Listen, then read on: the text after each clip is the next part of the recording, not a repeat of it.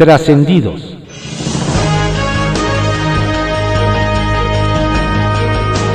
Continuamos con la audiosíntesis informativa de Adriano Ojeda Román, correspondiente a hoy, miércoles 4 de noviembre de 2020.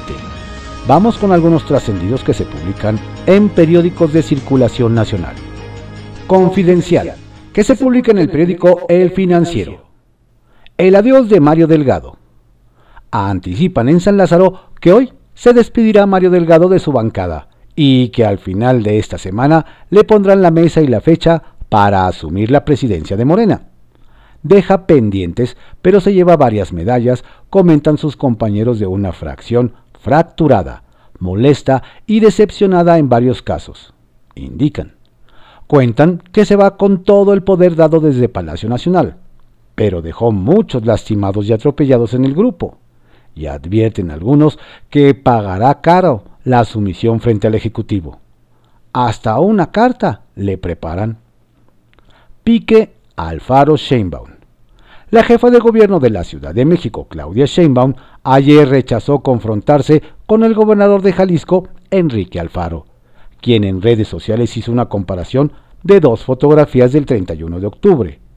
Una de la calle de Madero de la capital, totalmente atiborrada, y otra de una calle de Guadalajara completamente vacía. Esta es la diferencia entre tomar decisiones difíciles para hacer las cosas bien, aunque tenga costos políticos, tuiteó el emesista. Cuestionada al respecto, la morenista afirmó que ha trabajado de manera muy responsable en la pandemia, sin usar medidas coercitivas y autoritarias, ya que la Ciudad de México es democrática y de derechos. Lo bueno es que no se quiso confrontar. Medalla al mérito cívico a personal médico. Antes de partir a nuevas aventuras políticas, además de dejar en la mesa el tema de la regulación del uso de la marihuana, Mario Delgado planteó ayer otra iniciativa en la Cámara de Diputados. Con el agrado de la oposición, propuso que en esta ocasión la medalla al mérito cívico Eduardo Neri, legisladores de 1913, se entregue a todo el personal médico que ha atendido a enfermos de COVID-19. Es contra el reglamento, pero pide que se cambie.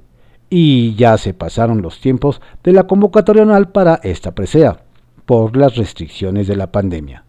Pero pide que, de manera excepcional, se hagan los trámites. El resbalón de la tía Tatis. Las redes sociales no le perdonaron su resbalón a la tía Tatis. La diputada morenista tuvo que borrar dos tweets, aunque siempre hay alguien que tome una captura. Competencia de viejitos hoy, 4 de noviembre, sea como sea, siempre que gane un viejito, nos va de la fregada, decía uno.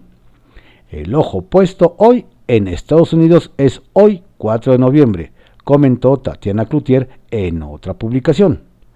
Luego de las burlas y críticas, la arrepentida suspirante a la gobernatura de Nuevo León no tuvo más que señalar, ni modo, hoy amanecí un día adelantada y un poco atolondrada.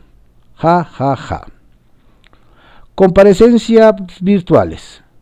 Por recomendaciones de la Secretaría de Salud, de los propios secretarios y de muchos legisladores, los últimos integrantes del gabinete del presidente López Obrador que acudirán a la glosa del segundo informe de gobierno tendrán que hacerlo vía virtual.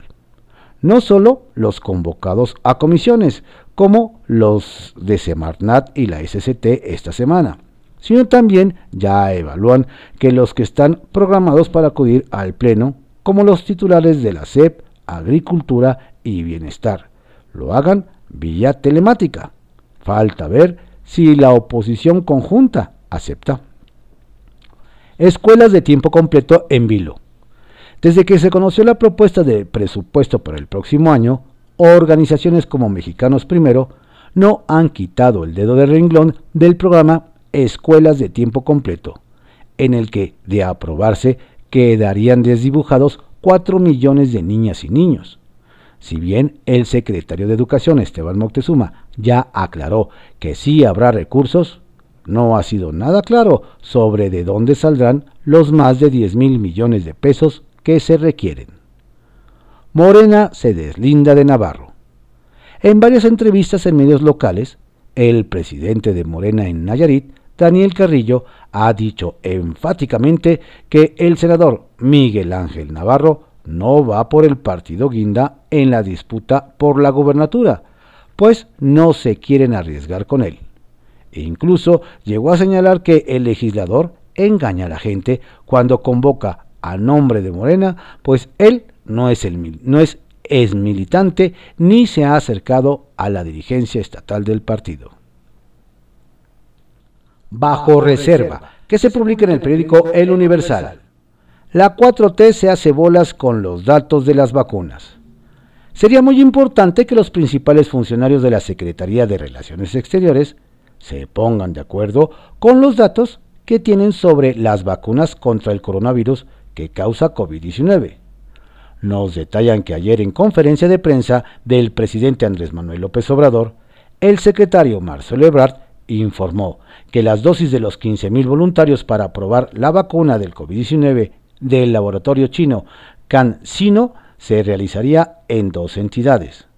Segundos después, Marta Delgado, subsecretaria de Relaciones Exteriores, aumentó esta cifra al asegurar que serían tres entidades e inmediatamente Annette Ortiz Austin, directora de Epic Research, responsable del ensayo de Cancino, enlistó 14 estados, Chihuahua, Durango, Nuevo León, Jalisco, Aguascalientes, Michoacán, Guerrero, Oaxaca, Morelos, Quintana Roo, Veracruz, Puebla, Hidalgo y Ciudad de México.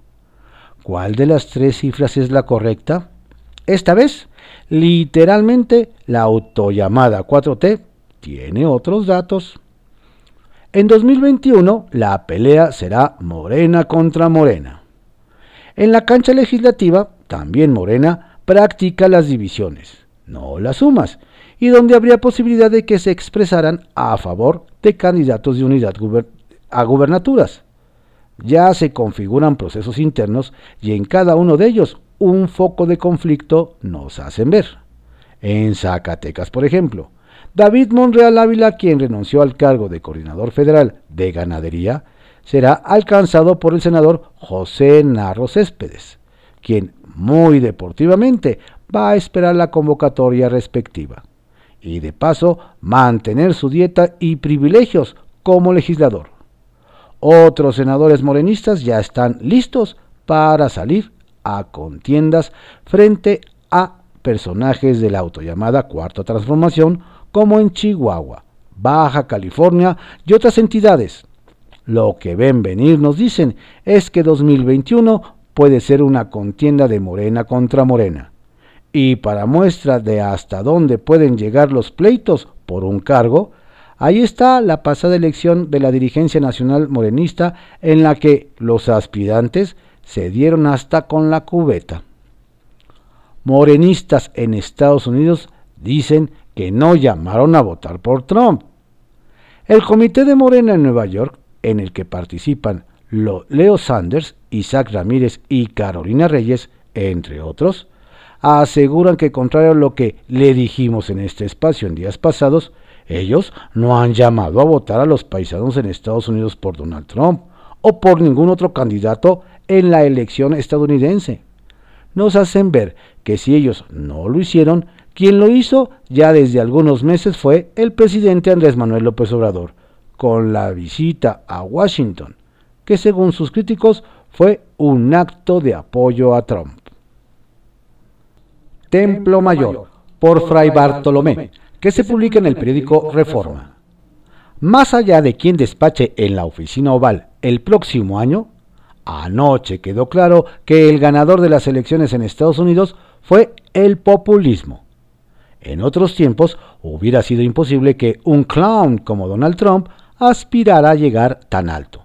Sin embargo, el mapa electoral pintado de rojo no deja lugar a dudas que su fórmula sigue funcionando. Porque al igual que hace cuatro años, la mayoría de los estadounidenses de a pie los que no viven en sofisticadas y modernas zonas urbanas decidieron apoyar a un candidato que les hablaba bonito a ellos, no a los medios, no a los organismos reguladores, no a la racionalidad política. ¿Les suena conocido? Por algo será. Por cierto, que quienes deberían estar preocupados por la elección presidencial en Estados Unidos son los consejeros electorales del INE. El proceso electoral gringo dejó ver que una de las mayores amenazas para el proceso democrático está, paradójicamente, en las benditas redes sociales. Con todo y que de por sí es complejo y caro el organizar las elecciones en México, no se ve claro que en el INE tengan ni las facultades, ni las capacidades, ni el presupuesto para arbitrar la guerra digital de 2021, que de hecho ya empezó. ¿Qué necesidad tienen miembros del PAN de asociarse con los impresentables ultraderechistas de Vox? La pregunta viene al caso porque Fernando Rodríguez Doval, integrante del CEN Azul, fue uno de los signatarios del llamado Foro de Madrid. En el documento participan un grupo de perfiles diversos, pero entre los abajo firmantes están quienes en sus dichos y hechos promueven la xenofobia y el racismo como el partido español Vox, o personas no asociadas con el espíritu de los valores democráticos como un hijo del Trump brasileño, Jair Bolsonaro. Algo raro está pasando en la Secretaría de Gobierno capitalina, pues sin explicación alguna, Alfonso Suárez del Real desmanteló el área de concertación política que era una de las que sí daba resultados.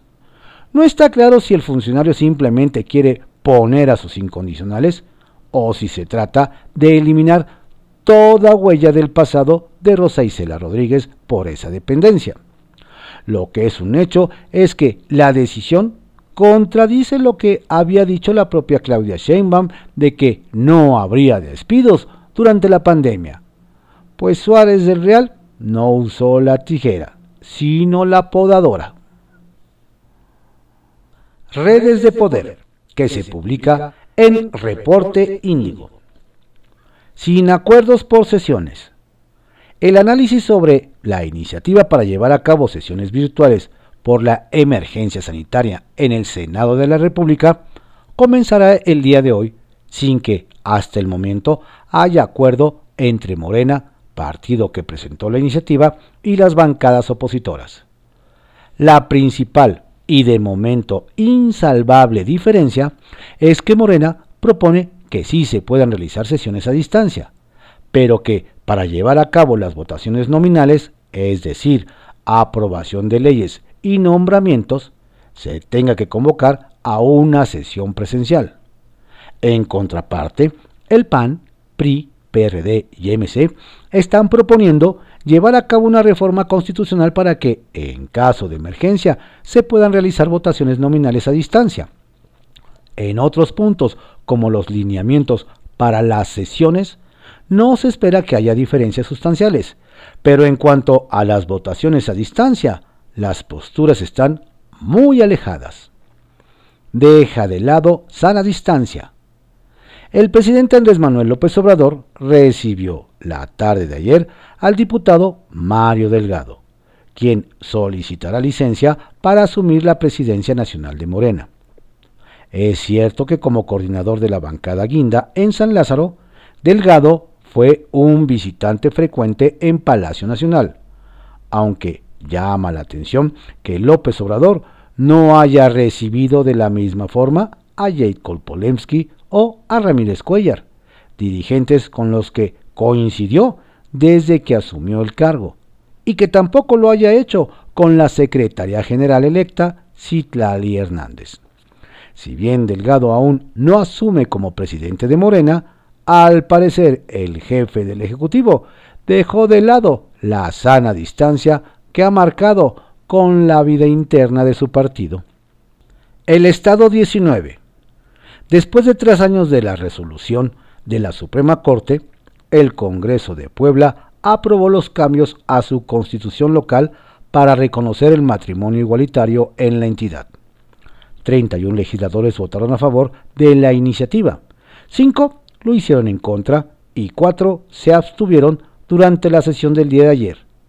Con esto, Puebla se convierte en el estado número 19 en reconocer la unión entre parejas del mismo sexo.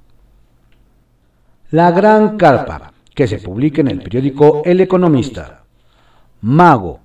La jefa de gobierno de la Ciudad de México, Claudia Sheinbaum, señaló que haber nombrado a Jesús Horta como secretario de Seguridad no es un asunto de arrepentirse.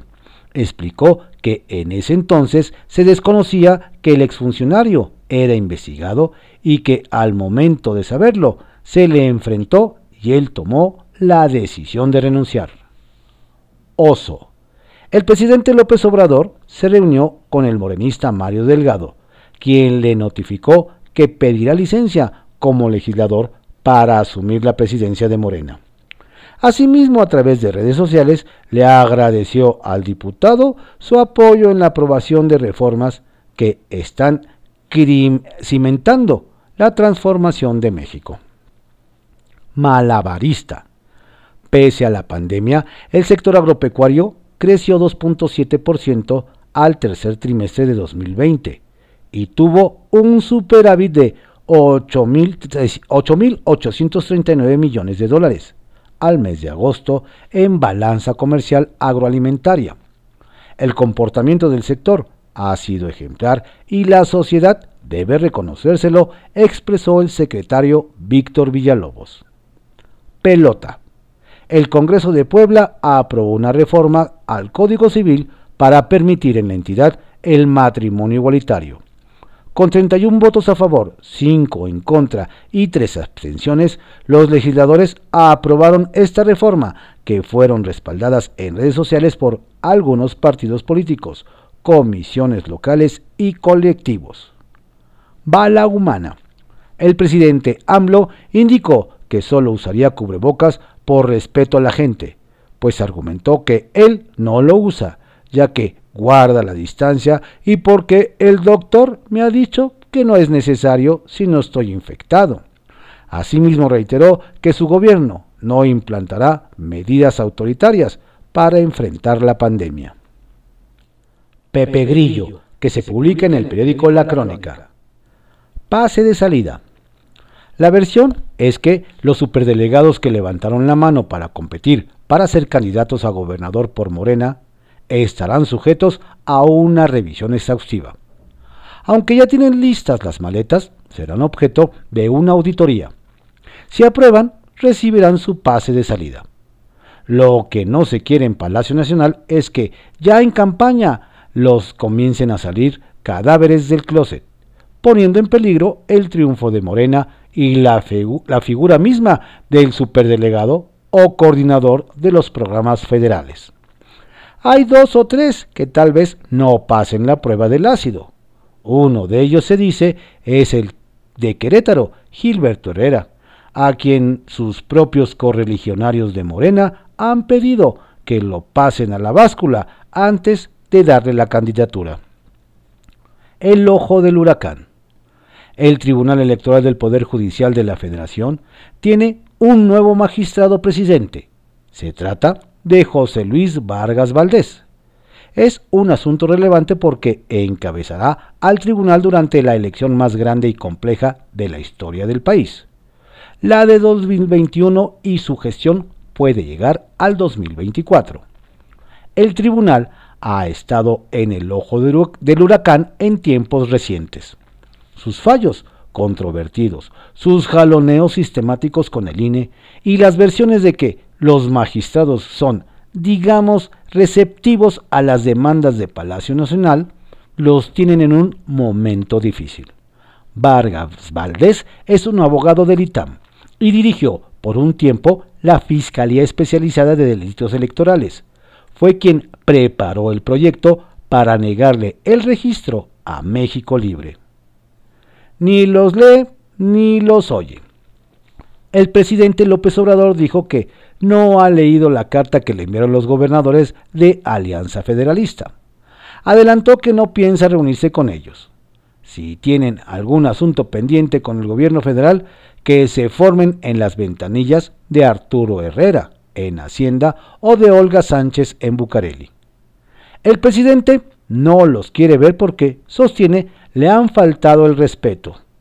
No dio, no, no dio ejemplos de la falta de respeto, pero eso quiere decir que la petición de más recursos para las entidades no será atendida y los gobernadores aliancistas ya deben ir pensando en otras opciones. Una de esas es la vía legal, porque la del diálogo con el presidente está clausurada. A regañadientes. A regañadientes. Pero el Congreso Estatal de Puebla, dominado por Morena, votó a favor del matrimonio igualitario en esa entidad con poderosos grupos conservadores. Es un tema que se ha venido tratando en la entidad desde años, sin oportunidades de prosperar por el bloque de Morena.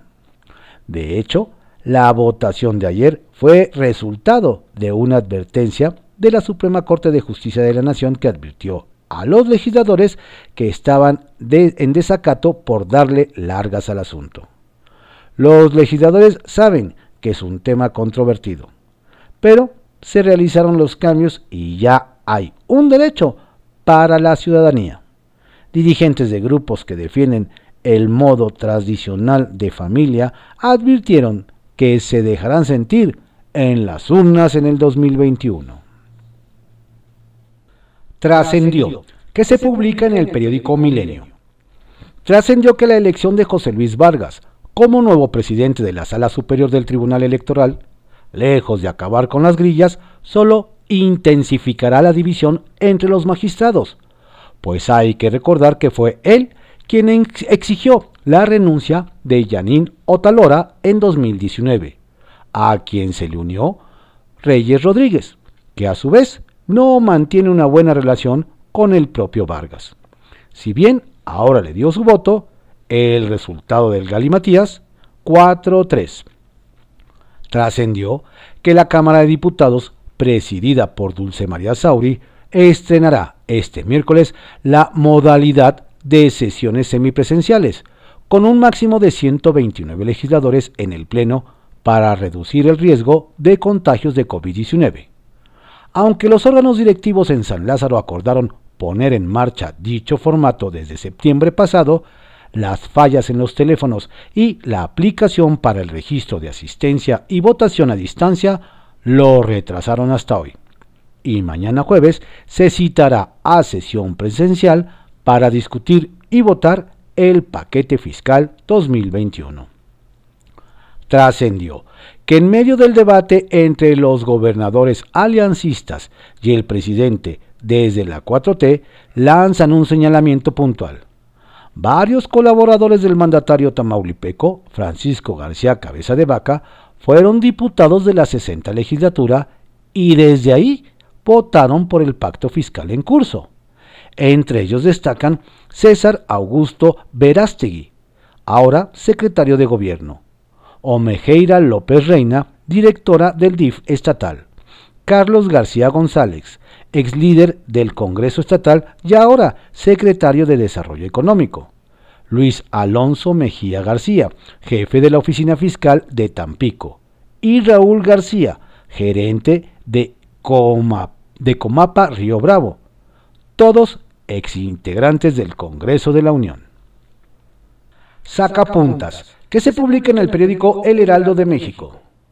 Scherer le echó el guante.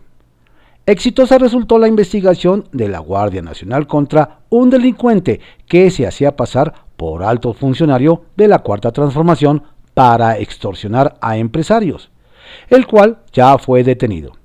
El caso fue denunciado por el consejero jurídico de la presidencia, Julio Scherer, pues el sujeto decía ser colaborador de él para engañar a sus víctimas. Inicia la era de Mario. Después de dos años de estar al frente de la bancada morenista y de la Junta de Coordinación Política de la Cámara de Diputados, este miércoles el diputado Mario Delgado pide licencia para tomar posesión del cargo de presidente del partido Morena. El acto de entrega-recepción se realizará hoy en la tarde con el dirigente saliente Alfonso Ramírez Cuellar. La otra contienda.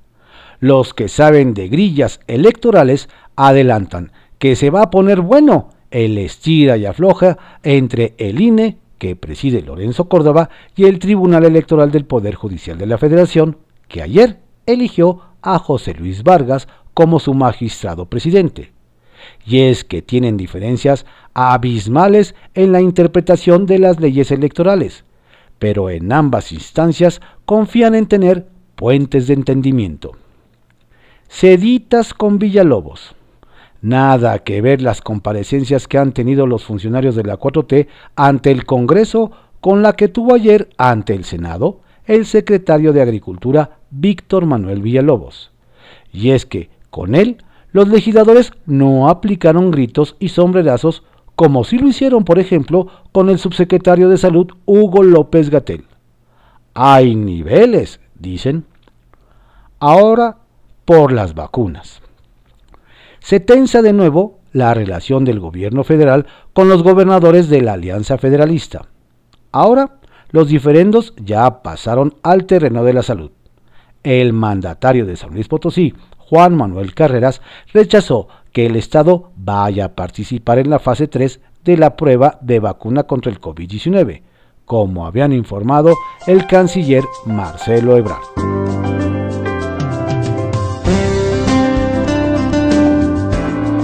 Estos fueron algunos trascendidos que se publican en diarios de circulación nacional en la audiosíntesis informativa de Adrián Ojeda Román, correspondiente a hoy miércoles 4 de noviembre de 2020. Tenga usted un estupendo día y por favor cuídese, cuide mucho a su familia, cuídenos a todos.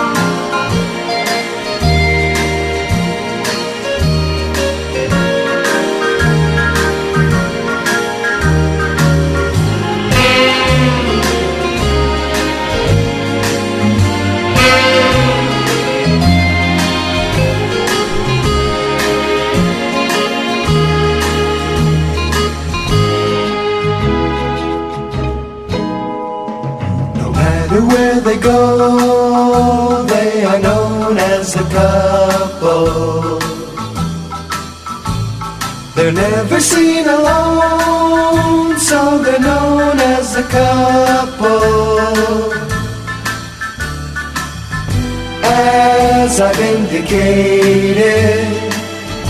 They are never quite separated.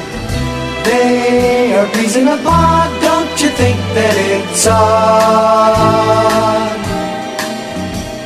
Their habits, I confess, none can guess with the couple. If one says no, it's yes less, more or less with the couple. But they're laugh provoking. Yet they really don't know they're joking, don't you find? When love is blind, it's kind of odd. Don't you think it's odd? Don't you think it's odd? Don't you think it's odd?